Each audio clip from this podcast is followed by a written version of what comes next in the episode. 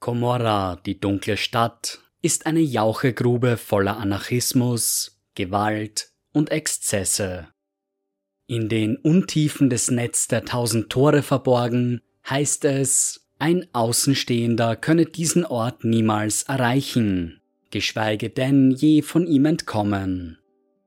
Es ist der Ort, den die gefallenen Eldari der Dark Elder oder Drukari ihre Heimat nennen. Komorra ist weitaus mehr als eine gigantische Stadt, denn ihre Grenzen erstrecken sich weit über die bekannten Dimensionen hinaus. Von außen betrachtet gleicht die dunkle Stadt einem wimmelnden Termitenhügel, dessen Türme beinahe endlos emporragen. Komorra mit einer Makropole des Imperiums zu vergleichen, würde die wahren Dimensionen der Stadt verzerren, die mehr Lebewesen beinhaltet als so manches Sternensystem. Am ehesten lässt sich die dunkle Stadt mit mehreren Subdimensionen vergleichen, miteinander verbunden durch zahllose Portale und versteckte Pfade.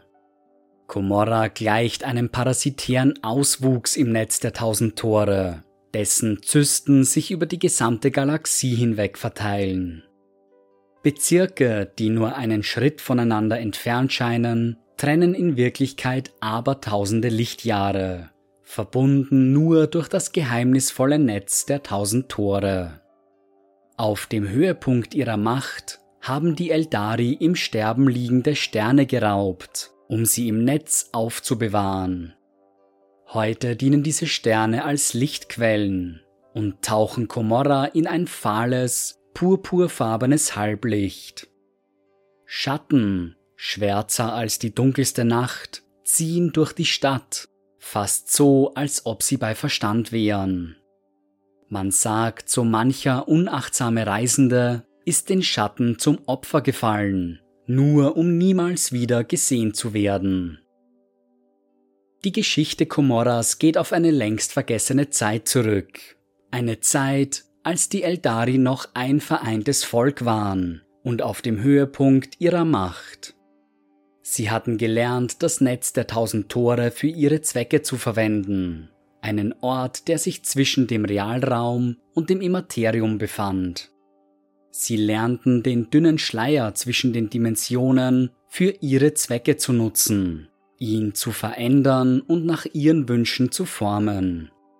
Unendlich viele Tunnel durchziehen diesen Zwischenraum, und an ihren Knotenpunkten wurden schon bald mächtige Städte errichtet.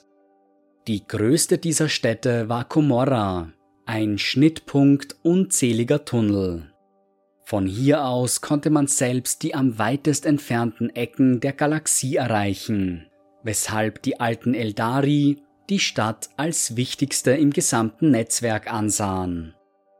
Aufgrund ihrer Bedeutung und ihrer strategisch wichtigen Position wurde beschlossen, sie keiner einzelnen Eldari-Fraktion zu überlassen. Sie sollte als eigenständige Instanz existieren, mit ihren eigenen Gesetzen und Regeln. Es war diese Unabhängigkeit, die Komorra schon bald zu einem Magneten für all jene machte, die sich vor neugierigen Augen verbergen wollten. Mit den Neuankömmlingen stieg auch der Einfluss Komorras und die Stadt begann bald zu expandieren. Benachbarte Portalstädte wurden absorbiert und die dunkle Stadt wuchs weit über ihre Grenzen hinaus. Sie wuchs und wuchs, und mit ihr wuchsen auch die Dekadenz und die Ausschweifungen ihrer Bewohner.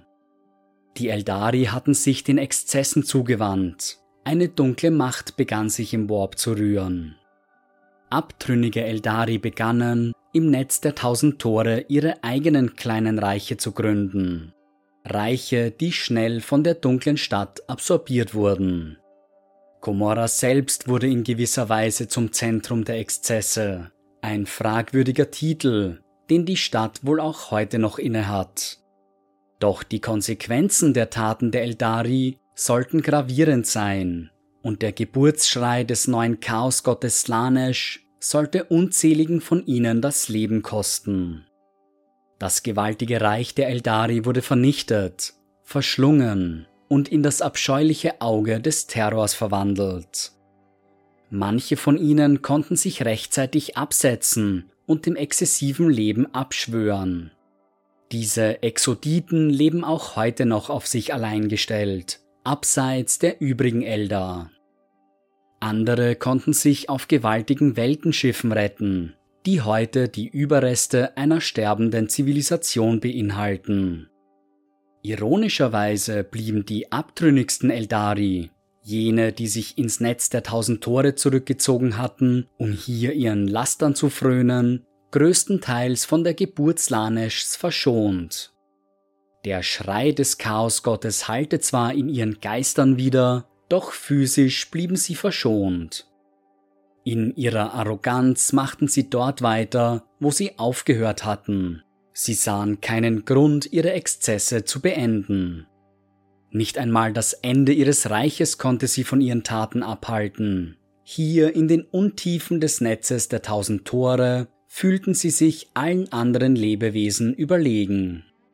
Die Zeit sollte jedoch zeigen, dass auch sie nicht vor Slaneschs Einfluss verschont geblieben waren. Das Schicksal der im Netz der tausend Tore verbliebenen Eldari sollte weitaus subtiler sein, wenngleich auch nicht weniger gravierend. Wo die Seelen der anderen Eldari in einer gewaltigen psionischen Explosion in den Warp gerissen wurden, so sollte die Lebensenergie der Dark Elder langsam vom Immaterium aufgesaugt werden. Slanesh mochte zwar die Seelen der Dark Elder nicht sofort bekommen haben, früher oder später würden sie jedoch in die Hände des dunklen Prinzen fallen. Die Elder der Weltenschiffe haben mittlerweile gelernt, Seelensteine zu verwenden, um zu verhindern, dass ihre Seelen nach dem Tod zu Slanesh wandern. Die Dark Elder hingegen schlugen einen ganz anderen Weg ein. Sie bemerkten schnell, dass sie ihren eigenen Verfall verlangsamen konnten, indem sie andere Wesen folterten und ihnen unaussprechliche Schmerzen zufügten. Die psionischen Energien, die aus dem Leid anderer entstanden waren, waren ausreichend, um die Seelen der Dark Elder zu schützen, zumindest fürs Erste. Und so ist es verständlich, dass Komorra, die Heimat der Dark Elder, zur Heimat des Schmerzes und der Gewalt wurde. Exzesse und unaussprechliche Abscheulichkeiten sind allgegenwärtig, von den tiefsten Tiefen der Stadt bis hin zu den höchsten Türmen. Auf den ersten Blick gleicht Komorra einer gigantischen Stadt, dessen Dimensionen sich weit über den menschlichen Verstand hinaus erstrecken. Abertausende Schiffe docken täglich an den Türmen der Stadt an. Ein Zeichen dafür, dass die Drukari weitaus zahlreicher sind, als es sich das Imperium der Menschheit bewusst ist. Doch die gefallenen Eldar sind nicht die einzigen, die Komorra ihre Heimat nennen. Auch unzählige andere Wesen streifen durch die dunklen Gassen der Stadt. Xenos Kopfgeldjäger, abtrünnige Händler, Verbrecher, Sie alle zieht es nach Komorra, in der Hoffnung, einen Teil ihres Reichtums für sich beanspruchen zu können. Die Stadt ist nach wie vor Dreh- und Angelpunkt des Netz der tausend Tore, und wer es versteht, den richtigen Weg einzuschlagen, kann von hier aus in jeden Winkel der Galaxie reisen. Manche der Portale in den Realraum sind groß und offensichtlich, so dass sie zuweilen von ganzen Flotten zur Reise genutzt werden. Andere Portale hingegen sind gerade groß genug, um sich hindurch zu quetschen, schwach und gut versteckt. Doch manchmal kommt es vor, dass gerade diese Portale zu Orten führen, die von besonderem Interesse sind. Wer die Portale Komorras zu nutzen versteht, dem liegt wahrlich die gesamte Galaxie zu Füßen. Je mehr Individuen es nach Komorra zieht, desto mehr beginnt sich die Stadt zu verändern. Mehr und mehr nadelförmige Türme recken sich in den fahlen Himmel. Stütz- und Strebewerke durchziehen die Gassen und Straßen. Scheinbar unmögliche Bauten erstrecken sich viele hundert Meter weit, scheinen weder einen Anfang noch ein Ende zu besitzen. Wie ein parasitäres Gewächs durchzieht die dunkle Stadt das Netz der tausend Tore, verschlingt Subdimensionen und macht sie zu ihren eigenen. Komorra wächst, und mit ihr wächst auch die Zahl ihrer Bewohner. Im Herzen Komorras liegt die Region, die sich das obere Komorra nennt. Hier stehen die höchsten aller Türme, Wolkenkratzer, die sich endlos in die Lüfte emporstrecken. Diese Region ist der Elite der Drukari-Gesellschaft vorbehalten. Arkons, Drakons und andere Figuren mit hohem sozialen Status. Die Türme selbst scheinen um ihren Platz in der Mitte der Stadt zu kämpfen. Je näher man an das Zentrum Komoras kommt, desto enger drängen sich die Türme zusammen. Bemitleidenswerte Sklaven kriechen die Wege entlang, und verrichten die unmenschlichen Aufgaben, die ihnen ihr Meister übertragen hat. Dies ist der Schauplatz ständigen Krieges, Kabalen und Adelshäuser, die unentwegt bestrebt sind, ihre Widersacher auszuschalten.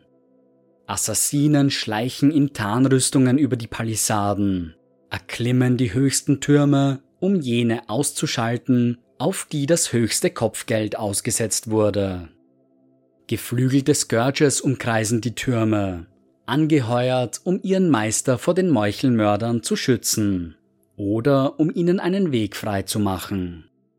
Jetbike-Piloten rasen in waghalsigen Manövern um die Türme herum, machen Jagd auf die Scourges wie auch auf sich selbst. Das oberste Komorra ist der Elite der Drukari vorbehalten, den mächtigsten unter den Mächtigen.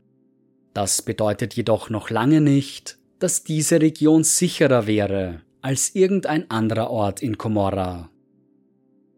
Um das obere Komorra herum schmiegen sich die inneren Ringe, eine Region so endlos und so weit, dass sie zahlreichen alten Adelshäusern als Heimat dient.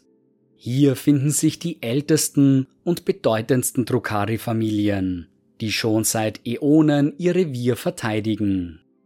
Prunkvolle Anwesen und hoch aufragende Paläste zieren diese Region, die trotz ihres beeindruckenden Äußeren nicht weniger tödlich als der Rest Komoras ist. Mehrere Stadtstaaten liegen hier eng aneinander, ein jeder Heimat unaussprechlicher Schrecken und Qualen. Ein solcher ist Elindrach, ein in Schatten gehülltes Gebiet, das sich über mehrere Dimensionen hinweg erstreckt. Es ist die Heimat der gefürchteten Mandrakes, schattenhafte Wesen, die selbst von den arrogantesten Drukari gefürchtet werden. Im Außenbezirk Elindrachs finden sich die Knochenhalden der Witch-Kulte. Hier finden sich die sterblichen Überreste fast jeder Spezies, die von den Witch-Kulten im Kampf getötet wurden oft in grotesken Posen oder scheinbaren Kämpfen untereinander arrangiert. Unter diesen inneren Bezirken finden sich die Waffen- und Nahrungsmittelfabriken, die sich bis zur alten Stadt unter der Erde erstrecken. Aber Millionen Sklaven aller möglichen Spezies fristen hier ihr bemitleidenswertes Dasein, gezwungen, den Willen ihrer Meister zu gehorchen. Die Aufseher der Fabriken stehen in andauerndem Konkurrenzkampf untereinander. Sabotage und Mord stehen hier an der Tagesordnung. Doch dies soll nicht bedeuten, dass die Fabriken ineffizient sind, ganz im Gegenteil. Ein endloser Strom an neuen Sklaven und erbeuteten Rohmaterialien erlaubt es den Fabriken, mit beeindruckender Geschwindigkeit zu produzieren so dass sich Komorra seinem niemals enden wollenden Krieg hingeben kann.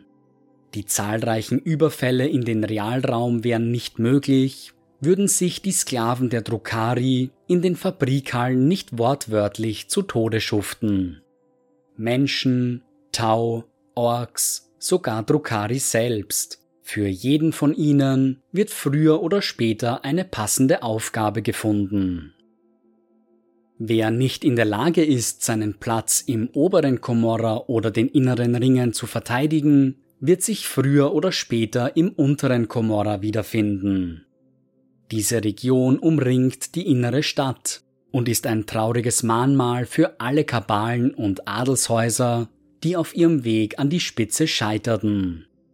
Vor vielen Millennia war das untere Komorra ein Ort voller blühender Handelsposten und architektonischer Meisterwerke. Doch niemals endender Bürgerkrieg hat es in Schutt und Asche verwandelt. Ruinen längst vergangener Zeiten zieren die Randbezirke der Region, während halb verschüttete Katakomben noch immer düstere Geheimnisse verbergen. Man sagt, niemand wäre dazu in der Lage, ganz unter Komorra zu ergründen, nicht einmal, wenn er sein ganzes Leben lang Zeit hätte. So tief sind seine Abgründe, so verwinkelt seine Gassen, dass ein Reisender nie ihr Ende erreichen würde. Viele niedere Kabalen haben in den vergangenen Jahrhunderten begonnen, sich in dieser Region anzusiedeln, in der Hoffnung, eines Tages mächtig genug zu sein, um die Herrschaft über die Stadt zu übernehmen. Um den zentralen Kerndorn in der Nähe des säurehaltigen Flusses Kaides liefern sich regelmäßig Hellions und Reaver spektakuläre Luftkämpfe, um ihre Geschicklichkeit und die Vorherrschaft ihrer Kabale unter Beweis zu stellen. Etwas weiter Richtung Zentrum findet sich der Söldnerbezirk Sek Maegra, besser bekannt als Nullstadt. Ein dicker, giftiger Nebel hängt über den Dächern der schäbigen Hütten während in den Gassen ein endloser Bürgerkrieg tobt. Die niederen Drukari kämpfen hier um das wenige, das ihnen geblieben ist, oder in der Hoffnung, einen anderen um das Seine zu berauben. Xenos-Söldner aller Art warten hier auf einen lukrativen Auftrag. Wer über die nötigen Mittel verfügt, kann hier beinahe alles bekommen. Das untere Komorra ist auch die Heimat der wichtigsten Raumstationen Komorras, in denen täglich neue Sklaven und Opportunisten erscheinen. Die wichtigste dieser Stationen ist der Hafen der verlorenen Seelen, von dem aus täglich hunderte neue Überfälle auf den Realraum ausgeführt werden. Wie alle anderen Bezirke der dunklen Stadt sind auch die Raumhäfen Schauplatz unentwegter Gewalt und Bandenkriege.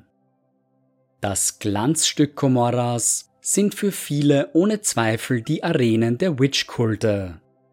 In den erhabenen Zitadellen und zackigen Türmen ergötzen sich die Einwohner der dunklen Stadt an allen Arten blutiger Festspiele. Aber tausende Sklaven und Gladiatoren finden hier ihr grausames Ende, während die Zuschauer auf ihren Podien oder Antigraph-Plattformen das Spektakel verfolgen. Den Herrschern Komoras ist bewusst, dass ihr Volk ein unstillbares Verlangen nach Blut und Gewalt besitzt. Ohne die Arenen und die darin abgehaltenen Gladiatorenkämpfe könnte sehr schnell ein Bürgerkrieg ausbrechen, schlimmer als jene, die ohnehin schon täglich ausgefochten werden. Deshalb haben die Kriegerinnen der Witch-Kulte eine ganz besondere soziale Stellung inne. Sie werden als Musterbeispiele physischer Perfektion angesehen, Meisterinnen des Kampfes und des Todes.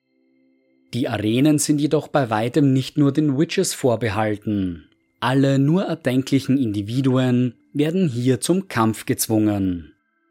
Gefangen genommene Space Marines müssen sich abscheulichen Kreaturen von fremden Planeten stellen, oft mit nicht mehr bewaffnet als einem einfachen Messer. Außerhalb der Arenen wurden spezielle Areale angelegt, auf denen sich Jetbike-Piloten und Reaver messen können.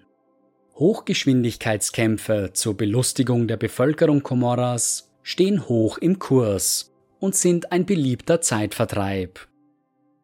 Unter der Oberfläche Komorras, in den dunkelsten und abgelegensten Winkeln der Stadt, haben sich die Hemunkuli ihr Reich errichtet.